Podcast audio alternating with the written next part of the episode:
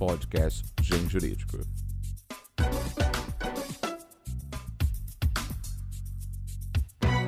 Excelentíssimos ouvintes, colendo internet egrégio mundo jurídico. Eu sou Henderson Fürst e no podcast do Gen Jurídico de hoje eu tenho a alegria de receber o professor Solon Sen, que acaba de lançar conosco o seu mais novo livro, o curso de Direito Aduaneiro. Professor Solon, seja muito bem-vindo aqui ao podcast do Gen Jurídico. Obrigado, professor Henderson. Para mim é uma alegria, é, em primeiro lugar, é, poder escrever um livro pelo, pela editora Forense, pelo Grupo Gen, é, e uma alegria maior ainda poder falar sobre esse livro aqui para você e para a tua audiência. É, o professor Solon e eu temos uma história curiosa. Nós nos conhecemos a primeira vez por amigos em comum, é, ocasionalmente em Florianópolis, muito tempo antes de pandemia, muito tempo antes de tudo acontecer. Estávamos em ciclos de amigos diferentes, de repente fomos juntados, apresentados e fomos tomar vinho. Quando, anos depois, o professor Solon me procura e, e, me traz essa preciosidade que nós acabamos de, de, lançar aqui, que é o curso de Direito Aduaneiro, e nós vamos explorar um pouco, para quem não conhece, para quem não sabe o que é o Direito Aduaneiro, vamos falar um pouquinho aqui, e é claro que ao longo disso eu vou contar fofocas que eu soube do Solon nesse fatídico jantar que nós tivemos lá em Florianópolis. Mas antes disso tudo, Solon, conta um pouquinho para nós aqui da sua trajetória, você que é uh, formado pela gloriosa Universidade Federal do Paraná, depois mestrado e doutorado aqui pela PUC de São Paulo. Você foi para Curitiba, porque você é paranaense, você é curitibano. Como você foi para a Federal do Paraná? Como, conta um pouco da trajetória aqui para nós. Bom, eu sou filho de catarinenses, né? porém nasci no Paraná. E aí, apesar de ter passado nas duas, aqui na Federal de Santa Catarina e no Paraná, eu acabei optando pela Federal do Paraná porque eu tinha mais laços naquela época.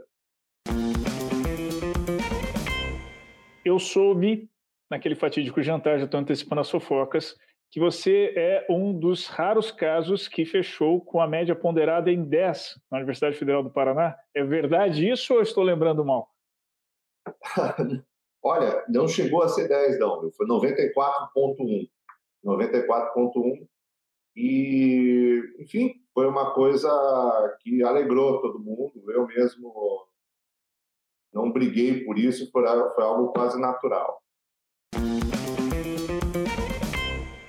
Meu caro, e como que foi uh, o surgimento do direito aduaneiro na sua trajetória profissional? Já era que desde a graduação você planejava? Como que foi você caminhar para o direito aduaneiro?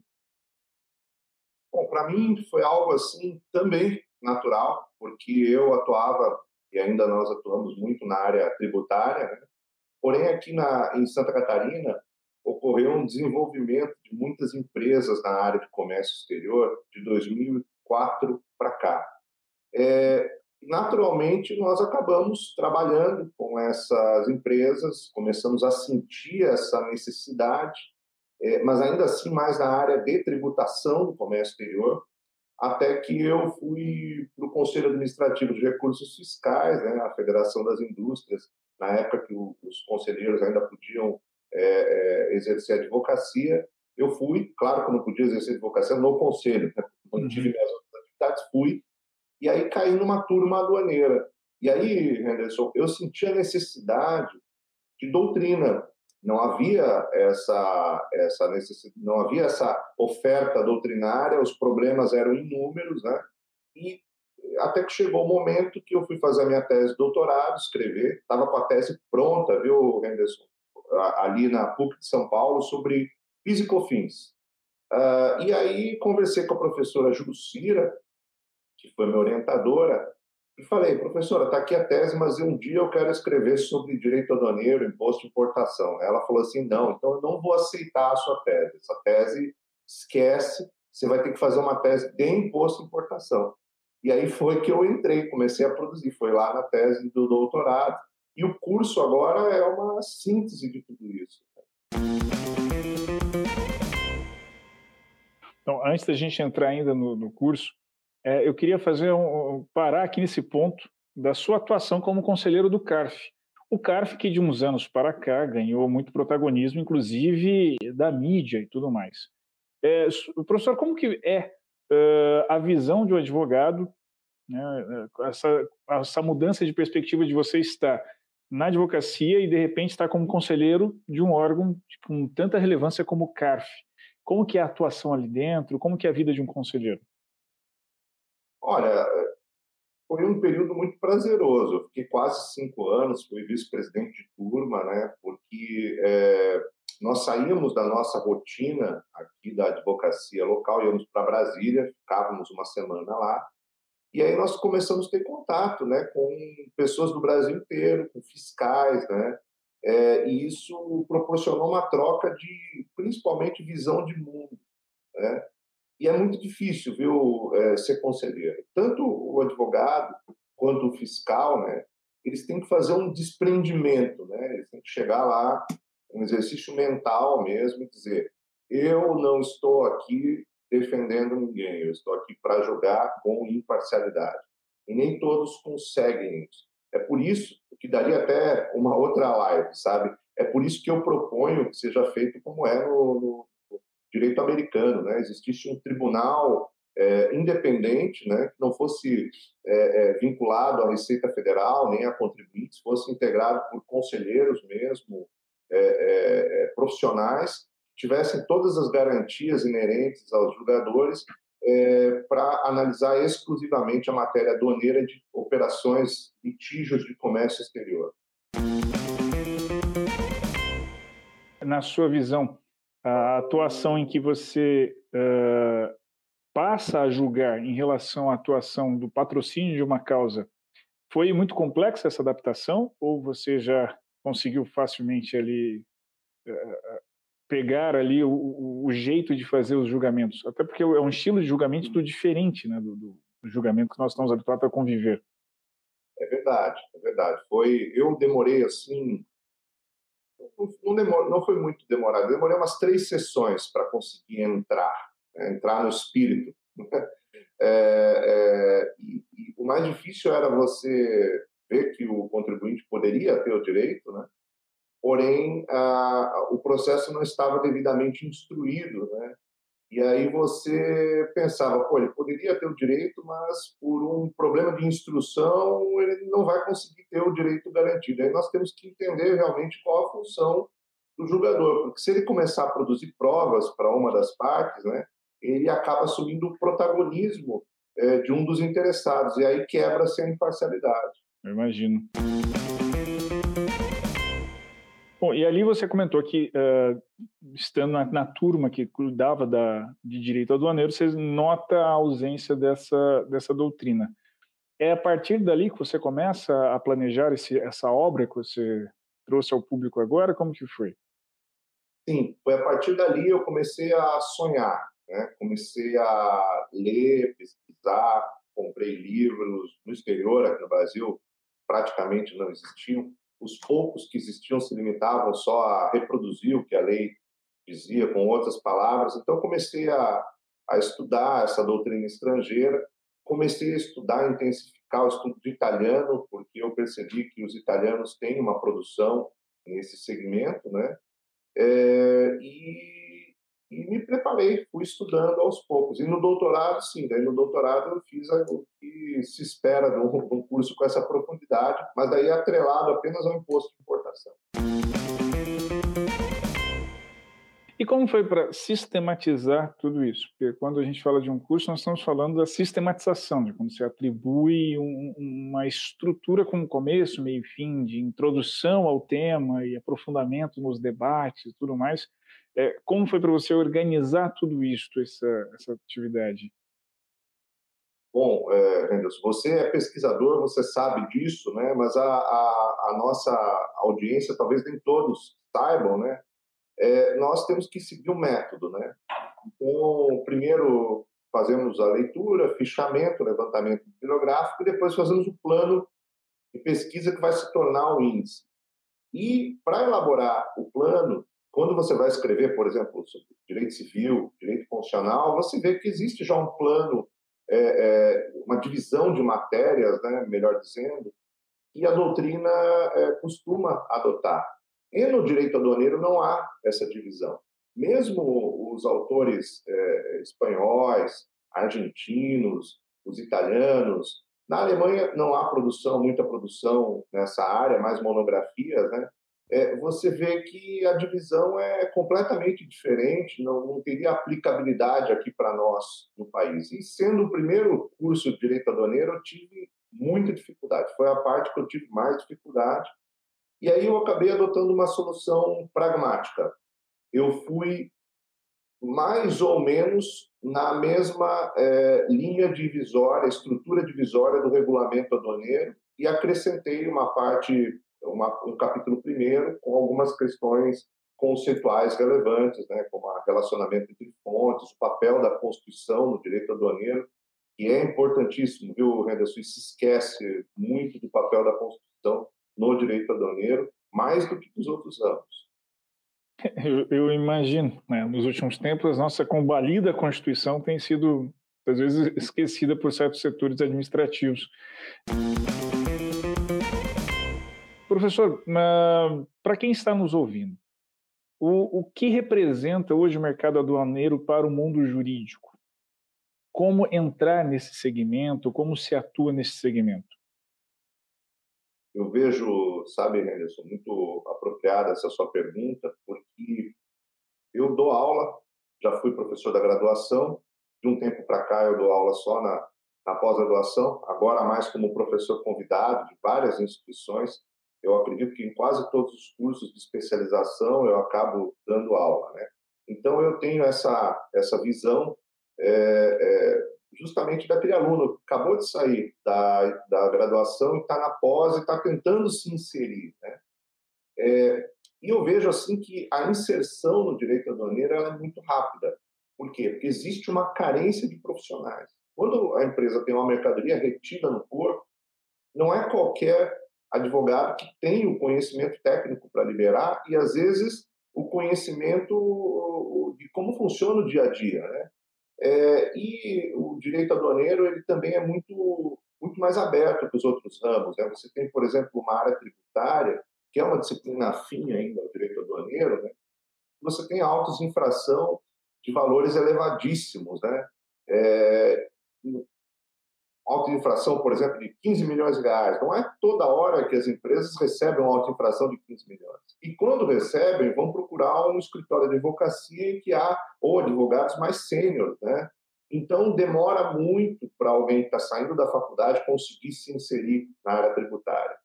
Já na área aduaneira, nós temos autos de infração menores, temos muitos problemas que não se resolvem com uma auto-infração, por exemplo, uma retenção de mercadoria, uma exigência de licença, uma consultoria na área de organização de procedimentos, uma consultoria preventiva né, é, é, de problemas é, é aduaneiros. Então, eu vejo que é um mercado do futuro, porque há uma grande demanda e é, poucos profissionais ainda trabalhando. O Brasil ficou muito tempo de costas para o comércio exterior, ainda é um país fechadíssimo, ainda é um país que tem menos, representa menos de 2% de todo o comércio exterior no mundo, tá?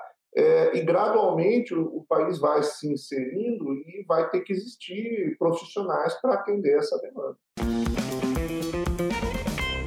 Na sua avaliação, você mencionou uma coisa muito importante, né, que é a participação do Brasil no, no, no mercado uh, internacional, no comércio internacional. Na sua avaliação, você acha que o, o, a regulamentação interna, jurídica e administrativa, inclusive a atuação das instituições, contribui ou atrapalha para isso? E está melhorando ou está piorando para essa participação no cenário internacional? Apenas observando a questão da aduaneira em si. Sim, sim. É, nós temos dois problemas, um problema normativo e um problema de aplicação. Tá? Muito embora eu, eu entenda que aplicação, incidência e aplicação são a mesma coisa. Mas, enfim, fazendo essa distribuição, essa divisão é, é, didática, eu diria o seguinte: nós temos um problema de consciência, né? O intérprete ele influencia muito é, na forma como as normas individuais e concretas vão ser criadas, né? E o intérprete brasileiro, principalmente nos tribunais, são pessoas que foram criadas, por assim dizer, Henderson, na época que o Brasil acreditava na chamada política da substituição das importações, em que o fenômeno da importação era visto como algo deletério para a nossa economia e, portanto, algo que, é, não sendo bom, tinha que ser restringido ao máximo. Isso se reflete na nossa legislação. Nós temos uma legislação é, de 1967, um período autoritário, um período que nós não vivíamos Estado de Direito, vivíamos Estado de polícia. Então, alinhando essa consciência é, é, é, que vê a importação como algo deletério, uma legislação ultrapassada, nós temos muita dificuldade ainda no desenvolvimento do comércio exterior. Tá? O, até os próprios relatórios gerenciais da Receita Federal, eles ainda é, é, ressaltam muito o aspecto punitivo, quantas apreensões foram feitas, quantas multas foram aplicadas, quantas empresas foram inabilitadas, ao passo que o resto do mundo já está numa perspectiva diferente. O resto do mundo está seguindo os ideais do acordo de facilitação do comércio. O Brasil até é signatário desse acordo, ele foi incorporado recentemente à ordem jurídica, mas na prática ainda não se absorveu a ideia de que a autoridade aduaneira ela não está lá para punir, ela está lá para orientar, ela está lá para fomentar, ela está para é, é, realmente garantir o desenvolvimento do setor e reservar o aspecto punitivo apenas em caráter subsidiário para fatos graves, né? Então é difícil, é difícil. E é aqui é que a doutrina e os operadores têm que trabalhar. E você acredita que na, nesse sentido, mesmo embora o Brasil seja signatário, que há uma perspectiva de reforma nesse segmento? Acho que, que o, a aduana no Brasil também deve passar por alguma reforma, eh, no mesmo sentido que vem sendo tentado realizar a reforma administrativa, a reforma tributária. A reforma é possível falar numa reforma aduaneira em breve ou ainda estamos bem consolidados e não está no, no, no radar de reformas do governo? Olha, eu não diria muito do governo. Tá? O governo, enfim, tem uma perspectiva, né? mas eu, eu vejo assim com, com bons olhos o fato de que dentro da Receita Federal, que é um órgão de Estado, né? você tem os antigos que ainda têm aquela visão de retenção, visão que eu chamo de visão correcional, e tem dentro da Receita muitos é, auditores, muitos, muitas pessoas ocupando cargo de chefia que têm essa visão de facilitação. Tá? Então, nós estamos vivendo uma transição é, e eu acredito que vai, sim, a Receita está trabalhando para criar é, é, mecanismos de despacho antecipado, enquanto a mercadoria ainda está no mar, ainda tá, não transpôs a fronteira, é, mecanismos de, de compliance, de gestão de riscos, para risco para liberar aquele operador que age corretamente e concentrar a fiscalização naquelas operações suspeitas, né? É, isso é importante, Henderson, porque às vezes eu até falo muito para os meus alunos que nós não podemos esquecer que uh, comércio exterior não é só importação. Né? Não é, nós não vivemos um direito aduaneiro da importação, porque é, é verdade que a maioria dos problemas estão na importação, mas é, há situações hoje é, é, é, que precisam ser devidamente equacionadas na exportação também. Né? O Brasil, só na gestão documental da exportação, ele demora documentos para exportar. Tem um estudo da CNI que diz que o Brasil demora 24 horas, tá? só na gestão de documentos. O México demora 3 horas. A diferença que essas 3, 3 horas para 24 horas representa de, de custos para o exportador brasileiro é da ordem de 1 bilhão de reais anuais. Tá? Então, só para dar um exemplo. É muita coisa, Solon. É, é, muita coisa mesmo. Não imaginava que tinha uma diferença tão grande assim de, de, de, de atuação do, do, Estado, de um Estado para o outro, né? essa variação tão grande.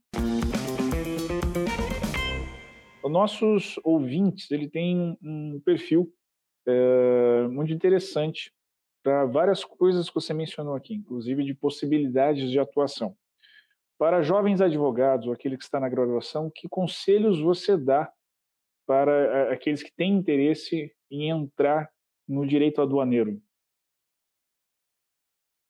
Eh, bom, em primeiro lugar, você tem que conhecer é, rapidamente problemas que esse ramo suscita, né? Você pode conversar com alguém da área, você pode fazer um, um estágio na área, enfim, ver se aquilo é, te desperta um interesse, né? Um interesse. Se você gosta de direito ambiental, vai ser complicado atuar na área aduaneira. Então, se você verificar que você tem interesse é, por uma área dinâmica, uma área que está em construção, que você vai ter alguma dificuldade, porque, como eu ressaltei, existe uma, uma visão negativa ainda de quem opera no comércio exterior, não o advogado, né, mas o importador, né, é, principalmente o importador. É, existe uma legislação arcaica, né, então, às vezes, é difícil resolver o problema do seu cliente, então você tem que saber que vai ter que, vai ter que brigar. Né? E, ao mesmo tempo, é uma área, o que eu mais gosto, né, é, é uma área multidisciplinar multi e interdisciplinar também, porque você vai tratar, por exemplo, da importação de um produto ou até da exportação. Você vai ter que saber qual é a classificação fiscal daquele produto, você vai ter que é, interagir com engenheiros, engenheiros químicos, é, é, é especialistas em comércio exterior, logística. Então, você, eu diria assim, que se você gosta de esporte, né, uma analogia, aqui é um esporte coletivo, direito aduaneiro. Então, esse é o perfil. Segundo, tem que começar a ler. Né? É, e aí, claro, eu, eu escrevi esse curso justamente para quem está começando. Eu digo assim, Henderson, que até o meu doutorado eu escrevia para os meus professores. Eu falava, pô, o que meu professor vai querer ver quando ele lê esse, esse livro? Você acha que aqui, será que aqui vai atender a expectativa? E, enfim, cumprir um ciclo, né? Já o curso, o curso não eu escrevi para os meus alunos. Eu penso assim, eu pensava assim no rosto dos meus alunos, assistindo aquelas aulas, assistindo as aulas antecedentes dos outros professores, e naquele papo, naquela conversa, eles falando, professor, onde eu consigo ler algo para entender isso, para aprofundar? E você falava, olha, não tem onde você possa ler algo sobre isso. E aí eu fiz esse livro para quem justamente tem esse perfil, esse perfil de estar tá entrando na matéria é, mas também, claro, é, é, não deixei ele ser um livro raso. Eu quis também é, é, ter um certo grau de profundidade para quem trabalha no dia a dia, quem está pesquisando nessa matéria, é, para que quem está querendo se aprofundar na matéria também possa aproveitar do material. Muito bom. Solo, eu normalmente pergunto aqui aos entrevistados sobre também aspectos ligados ao mundo não jurídico. Né? Você já deu vários conselhos aqui para os nossos ouvintes, é, várias sugestões, dicas, inclusive aspectos muito interessantes sobre o livro, né? de que ele vai consolidar coisas que estão no savoir-faire, que você sabe fazer, você aprendeu fazendo, é, e que nem sempre, vai estar consolidado num único lugar. Né? Estão espalhados em artigos científicos, monografias e tudo mais. Nesse sentido, nosso leitor aqui está com um, um, baita livro em mãos para poder uh, estruturar e aprender como atuar na área. E você também tem escrito muitos textos para o nosso blog, o Gen Jurídico. Algo, aliás, que eu já quero aqui publicamente agradecer, porque gosto muito de ler, estou aprendendo demais, e semanalmente você tem contribuído conosco. Como está sendo para você essa rotina de textos aí semanais que você tem produzido? Vejo, inclusive, os debates sobre os textos nos grupos que nós compartilhamos de, de, de pesquisas, especialmente ali de Santa Catarina. Como está sendo para ti uh, essa experiência de quem aglomerou muito conhecimento, né, tanto essa formação de escrever para os professores, agora escreveu para seus alunos. Como está sendo essa produção semanal? Olha, Henderson, para mim é uma alegria. Primeiro, duas alegrias eu tive nesse campo acadêmico. Primeiro, quando a editora aceitou publicar o livro, para mim foi uma coisa é, incrível. E agora, essa alegria semanal é produzir esses artigos no blog. Porque é, eu sempre falo para os meus alunos o seguinte: o grande problema da internet é que você vai lá, acha muita coisa, só que nem tudo que você encontra na internet tem uma garantia de que aquilo é sério, de que aquilo tem respaldo, né? tem uma, um background né, acadêmico, de seriedade a isso. E é justamente aqui que é o diferencial do gênero jurídico. Tá? Eu falo para os meus alunos, vocês podem acompanhar o engenho jurídico e não há dúvida que quem está escrevendo lá está é, tá escrevendo algo com procedência. Então, confortável com esse, com esse, com essa plataforma que é o engenho jurídico, eu comecei a produzir. Não escrevendo, repetindo coisas que estão no meu livro, senão não faz sentido, né? Uhum. Mas tentando é, trazer algo do dia a dia, o ponto do dia a dia, qual foi a discussão daquela semana, é, é, numa forma mais concisa, né? E eu digo assim que eu reservo normalmente o domingo para escrever, tá? E, e, como são artigos rápidos, eu escrevo enquanto eu espero o almoço chegar ou ficar pronto, né? e para mim é uma alegria. Eu gosto mesmo de escrever. É, inicialmente a ideia era fazer semanal, semanal depois passar para quinzenal e mensal, né? Mas eu agora eu não tenho mais essa intenção. Eu quero continuar semanalmente, pelo menos por enquanto, enquanto tiver esse entusiasmo. E nós agradecemos por isso. Tem sido uma grande contribuição até uh, para aprofundar mais nos debates que há nos vários temas que você versa, né? não só direito aduaneiro, mas tributário, tudo, uh, todas as provocações que você traz ali para nós. E quando você não está escrevendo para o gente jurídico, advogando, atuando, como que é a vida do Solon fora do mundo jurídico? Eu ando de bicicleta, Henderson. Apesar de gostar muito de esportes coletivos, né, é, eu, eu não tenho tido a oportunidade de, de fazê-los, principalmente o basquete, que eu gostava muito. É, então eu fui para bicicleta. Eu ando de bicicleta, por tudo que é lugar, eu ando 40, 50 quilômetros. Até já competi, viu? Agora eu estou só andando para manter o condicionamento. A competição de velocidade mesmo? É, não, competição de, de longa distância.